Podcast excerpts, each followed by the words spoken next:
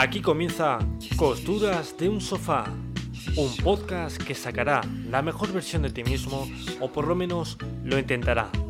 Presenta Miguel Morentín. Bueno, 5 de junio viernes, una semanita más aquí.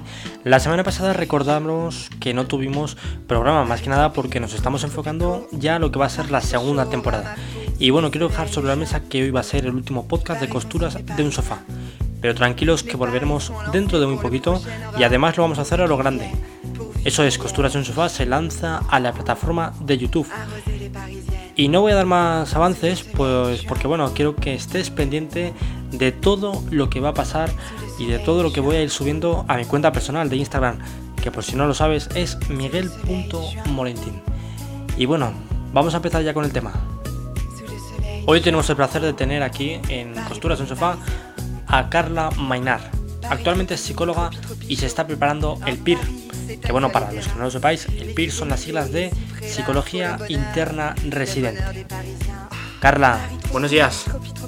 Hola, buenos días. ¿Qué tal? Pues bien, muy bien. Bien, ¿cómo llevas todo, todo este panorama de confinamiento, desconfinamiento y demás? Pues como has dicho, como me estoy preparando las oposiciones, realmente me ha venido un poco bien. Sí, porque ¿verdad? he tenido mucho más tiempo para estudiar y estar en casa, y no lo típico de que te tienes que quedar tú en casa y tus amigas están saliendo y te da un poco más rabia.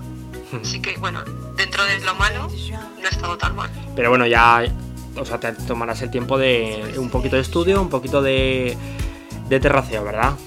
Sí, sí, ahora ya sí. Ay, ay. Que podemos salir un poco, Eso es, pero con seguridad, que si no, mal. claro. Bueno, pues oye Carla, como ya sabes, eh, pues te vamos a hacer unas preguntas relacionadas con el mundo del acoso escolar, ¿vale? Y la primera pregunta que te quería hacer, eh, pues bueno, es que ¿qué indicaciones nos hacen sospechar de que, pues bueno, de que exista acoso escolar en un niño o una- o en una niña? Nosotros eh, podemos observar diferentes conductas en los niños que nos pueden hacer sospechar de que están sufriendo acoso escolar. Como por ejemplo eh, depresión y ansiedad Sí, son unos factores que nos pueden decir que el niño está sufriendo acoso escolar. Pero claro, estos tienen que estar diagnosticados. Entonces, otros factores que nosotros podemos ver en la vida diaria, como más normales por así decirlo, sí, puede ser el descenso del rendimiento escolar del niño, que empiece a suspender asignaturas que antes no suspendía, o que no haga los deberes, no entregue trabajos. Eso Sí. puede ser un factor. Luego también algo más somático, por ejemplo, podría ser un malestar generalizado, que el niño mm, siempre se encuentre mal, dolores de estómago, de cabeza, ujú, cansancio constante, sensación de ahogo. Luego también pueden tener dificultades para dormir sí, o tener muchas pesadillas que interrumpan las horas de sueño o tener insomnio directamente o no poder dormirse o que se duerman y a- al poco rato despertarse. Eh, sabemos que estos niños también están en constante estado de alerta debido a que pueden pensar que en cualquier momento pueden sufrir ese acoso del que estamos hablando. Entonces eh, no quieren ir al colegio o tienen muchas faltas recurrentes, por lo que hemos dicho antes, pueden inventarse malestar, por, por ejemplo, me duele mucho el estómago, no quiero ir al colegio, entonces se quedan en casa, pero realmente lo hacen por no ir al colegio a enfrentarse con su acosador. Sí, Eh, estos niños también eh, tienen muchas conductas de huida o de evitación, por lo que hablamos, pueden ir por la calle y ver de lejos que está el niño que se mete con ellos, pues pueden recalcular la ruta, por así decirlo, irse por otro sitio para evitar encontrarse con ese niño. ujú, También eh, niegan los hechos mm, que pasan por miedo a las represalias que estos le, le puedan dar. Sí, y tienen mucho miedo a quedarse solos por cualquier cosa que les pueda pasar estando solos. Y yo creo que el más importante, el indicio más importante, es la amenaza o intento de suicidio, ¿no? como hemos podido ver en muchos casos de niños que han sufrido acoso escolar. ¿Es el mismo el acoso en los niños que en las niñas? Eh, a ver, mm, la prevalencia de acoso escolar entre niños y niñas es prácticamente la misma. Es decir, no hay muchas diferencias de género entre si un niño o una niña sufre más acoso escolar o no, porque básicamente el perfil, por así decirlo, que se fijan los acosadores son niños más introvertidos, eh, que no se relacionan tanto o que tienen alguna dificultad en el colegio. Pero sí que es verdad que los niños es más frecuente que experimenten acoso físico. Es decir, que o que les peguen o que se metan en peleas. Y las niñas es más normal, que no es normal, Sí. que, que sufran acoso psicológico. Es decir, que las excluyan de un grupo o que sean víctimas de rumores falsos. Y además también suelen sufrir más acoso sobre la apariencia física. Es decir, que otras chicas se metan con ellas por si es demasiado alta, demasiado baja, muy gorda, muy delgada. Eh, tiene también relación con lo de los cánones de belleza ¿no? que establece la sociedad, que son los que le hacen a esas niñas decir si otras son más altas, más guapas o no. Entonces, en eso se diferencia en niños y niñas. Vale, pues entonces, eh, para aquellas personas interesadas, vamos a hacer, con cada pregunta vamos a hacer un poquito de, pues oye, tips para intentar resolver este tipo de, de- de problemas. Eh, el primero es lo que acaba de comentar Carla. Eh, en los chicos se da, se suele dar, no vamos a decir que es algo fijo, sino que suele darse acoso físico, ¿verdad? Y en, en chicas es más pues tema relacionado con la psicología, ¿verdad, Carla? Sí, Perfecto. eso es. Venga, pues ahí tenemos el primer tip, lo anotamos. La siguiente pregunta que vamos a que te voy a hacer, eh, bueno, ¿alguna vez en nuestra vida hemos podido ser acosadores sin saberlo? Pues yo creo que sí. A ver, hay, hay casos que son muy claros, si estamos acosando directamente a un niño y lo sabemos y le estamos eh, acosando tanto físicamente como psicológicamente, emocionalmente, y ese es un acoso directo. Se puede identificar muy fácilmente si lo hemos sido o no. Pero otras veces no somos tan conscientes porque el acoso puede ser más sutil, por así decirlo. Eh, por ejemplo, llamar a alguien por un mote que no le gusta, nosotros lo sabemos, pero lo seguimos haciendo porque el resto de, de niños de clase lo hacen, Sí, eso sería una forma de acoso. O, por ejemplo, difundir rumores sobre esa persona, aunque puedan ser falsos, también sería otra forma de acoso. sí. Pero también creo que la mayoría de nosotros habremos ocupado el rol de espectador o testigo del bullying. Que eso realmente también es un es partícipe, ¿no? De, de- de ser, bueno, de- de- del acoso. Claro, porque en este caso el rol consistiría en que nosotros conocemos que se está ejerciendo un acoso hacia un niño o alguna vez incluso lo hemos podido presenciar, pero no hacemos nada al respecto. Dejamos que sigan metiéndose con él. O hay otros casos que incluso nos reímos del acoso que, que está recibiendo ese niño y de Sí. esa forma alentamos al acosador a que lo siga haciendo. Entonces yo creo que este papel es probablemente el que muchas personas hayan ocupado. Sí. Pues con esto vamos a dejar ese segundo tip, que sería cuántas personas forman ese mundo del acoso. Está en primer lugar el acosador, en segundo lugar eh, eh, al, que, le acosan y por último ese papel, esa persona que muchas veces no, no siente que pertenece a ese mundo, pero sí que pues oye, está participando en eso, que es ese observador, como decía Carla. Lo anotamos ahí y pasamos a la siguiente pregunta que, que, bueno, pues cómo deben reaccionar los padres, eh, los padres de hijos acosadores, sabiendo que sus hijos son acosadores. Sí, en primer lugar yo creo que ningún padre piensa que su hijo puede ser un acosador en el colegio realmente. Entonces como que es una postura un poco difícil. Pero en el momento en el que un padre o una madre se entera de que su hijo está acosando a otro compañero en el colegio, lo primero es que no deben disculparles. Deben tomar conciencia y hacerse cargo de la responsabilidad que tiene la conducta de su hijo. Por lo tanto, no deben justificar el comportamiento. Eh, es importante que entiendan los propios padres por qué su hijo está actuando de esa forma, qué es lo que le ha hecho llevar a actuar de esa forma, pero no justificarlo. Porque si en un momento justificamos la conducta de nuestro hijo y sabemos que es mala, a nuestro hijo va a hacer que se reafirme en ella. Pensará si mis padres no me justifican, o sea, si mis padres me están justificando y no me no me por así decirlo, Sí, eh, yo mismo voy a pensar que lo que estoy haciendo no está tan mal. que puedo seguir haciéndolo y puedo seguir metiéndome con otro niño de mi clase. Entonces, eh, estos niños acosadores deben de entender de que sus padres van a ser un apoyo porque son sus padres, pero que hay determinadas conductas que no se pueden consentir y que ellos mismos no le, van a consentir, como estamos diciendo, hacer daño a un compañero. Y bueno, siendo... sí, dime, No, dime, dime. Vale, iba a decir que también los padres deben de tener en cuenta de que son un espejo en el que sus hijos se pueden mirar, entonces deben de servir como ejemplo. Si nosotros no queremos que nuestros hijos critiquen o se burlen de otros niños en clase, debemos de tomar conciencia de nosotros no hacerlo tampoco en casa, porque los niños pueden extrapolar ese comportamiento a su ámbito, que es el colegio.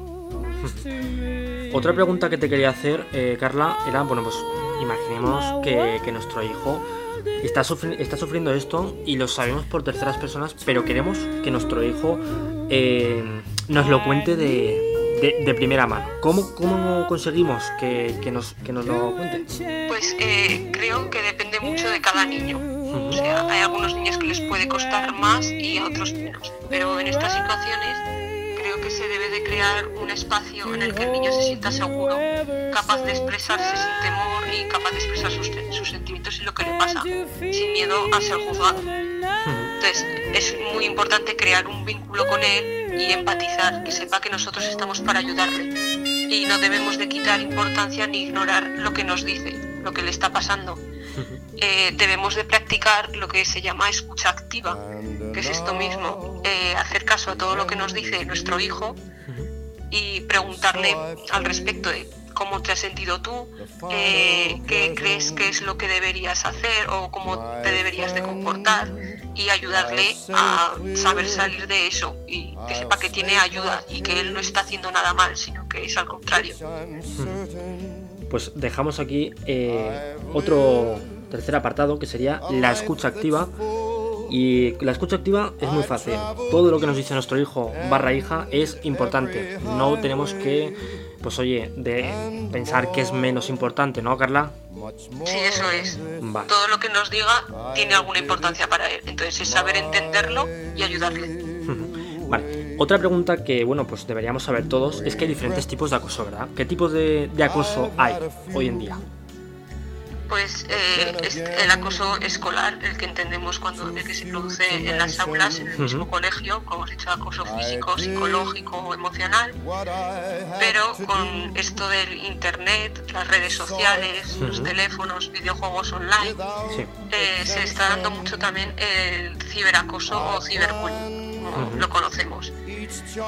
Eh, y este mm, es otro tipo de acoso que es más de tipo psicológico que se ejerce entre iguales. Entonces, eh, estaríamos ante un acoso de ciberbullying cuando un menor amenaza, humilla o molesta a otro mediante internet. Y cabe destacar que el ciberbullying es grave porque nos proporciona un anonimato, nos escondemos detrás de una pantalla para poder insultar o amenazar a otra persona. Entonces, los niños no tienen tanta conciencia de que le estamos haciendo daño a otra persona porque directamente no la tenemos delante. Entonces no sabemos cómo reacciona ante lo que nosotros estamos diciendo. Entonces ese es uno de los peligros que tiene el ciberbullying. Y otro es que puede ser ilimitado. Está dado a la imaginación de cada acosador. Porque, por ejemplo, alguien puede colgar fotos de la víctima o datos delicados que a ella le puedan hacer daño en internet para perjudicarla o avergonzarla. Pero también pueden escribir comentarios ofensivos en sus fotos o incluso crear un, perfil falso como si fuera de la víctima y desde ahí escribir confesiones como si las estuviera diciendo ella misma aunque realmente sean falsas. O mandar mensajes amenazadores o chantajear a la víctima. Son cosas pues que hay que controlar muy bien el uso de Internet de los niños, de los adolescentes y saber lo que están haciendo nuestros hijos y qué uso hacen de Internet. Pues ahora que nos hemos adentrado y ya más o menos conocemos un poquito lo que es el tema del acoso, vamos a enfocarlo eh, a esta cuarentena, a este confinamiento que hemos tenido de dos meses, que bueno, el acoso escolar se da en el colegio, como bien dice la palabra, Pero bueno, ha pasado ese acoso escolar ha sido ha, ido a formar parte a un acoso eh, no ciberacoso como tú decías eh, por internet. Puede ser puede ser que hayan incrementado eh, este tipo de, acoso en la cuarentena. Sí que se ha podido producir un aumento del ciberbullying porque ahora los niños pasan mucho más tiempo en las redes sociales. Entonces al estar en casa si quiero seguir ejerciendo acoso sobre un compañero que antes tenía en el aula y ahora no lo tengo, fácilmente puedo hacerlo por internet. Y es uno de los peligros, obviamente, que en esta cuarentena haya aumentado el ciberacoso. ¿Y cómo podemos, cómo podemos ayudar al niño eh, al que es acosado? ¿Cómo le podemos ayudar para que no pues, para que para que siga navegando por internet y que no sea acosado? Porque eso pues se puede hacer o no. Sí, se podría hacer, pero según el tipo de acoso también que esté sufriendo el niño. Por ejemplo, eh, si nosotros como padres nos enteramos de que nuestro hijo está sufriendo un acoso, pero es un acoso que al niño no le afecta mm, mucho, por así decir, y que pudiendo bloquear a esa persona podemos hacer que nuestro hijo pueda seguir utilizando las redes sociales sin ningún tipo de problema se podrá seguir utilizando. Pero si el acoso va más allá y se convierte en un problema muy grave, directamente yo creo que lo mejor sería eh, cerrar las redes sociales y, sobre todo avisar de que nuestro hijo está sufriendo ese acoso, denunciar. O sea que, que si el niño está sufriendo acoso, eh, desgraciadamente vamos a tener que cerrar sus redes sociales para que no lo sufra. Ese es el problema, que la víctima siempre es el que sale peor parado.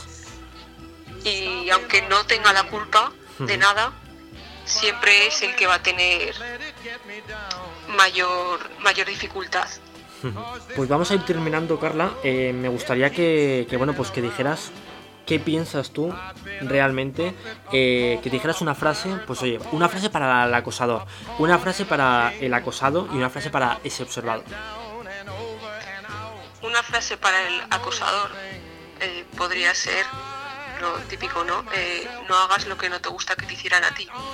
Piensa si en un momento dado a ti te hicieran todo lo que tú estás haciendo a otra persona. ¿Cómo te sentirías tú? Obviamente no te sentirías muy bien, ¿no? Pues no lo hagas tú lo mismo a alguien que, no te ha hecho nada a ti. A la víctima, al que está siendo acosado, le diría que, que no tenga miedo de hablar, y de contárselo a las personas que, tiene cerca, que le van a ayudar y que todo se solucionará. Y a la persona que es testigo y no está haciendo nada, decirle que, en algún momento esa persona que está siendo acosada podría ser él. Entonces, que actúe y ayude y que no piense en lo que puedan decir de él por ayudar a alguien que está siendo acosado. Seguramente ayude mucho más a esa persona que está siendo acusada. Pues ahí vamos a dejarlo. nos anotamos todas estas frases que acaba de decir Carla. Y bueno, Carla Mainar, actualmente psicóloga, que se está preparando el PIR. Eh, mucho ánimo con ese PIR y muchas gracias por estar hoy aquí. Gracias a ti. un saludo. Un abrazo. Un Hasta luego. Adiós.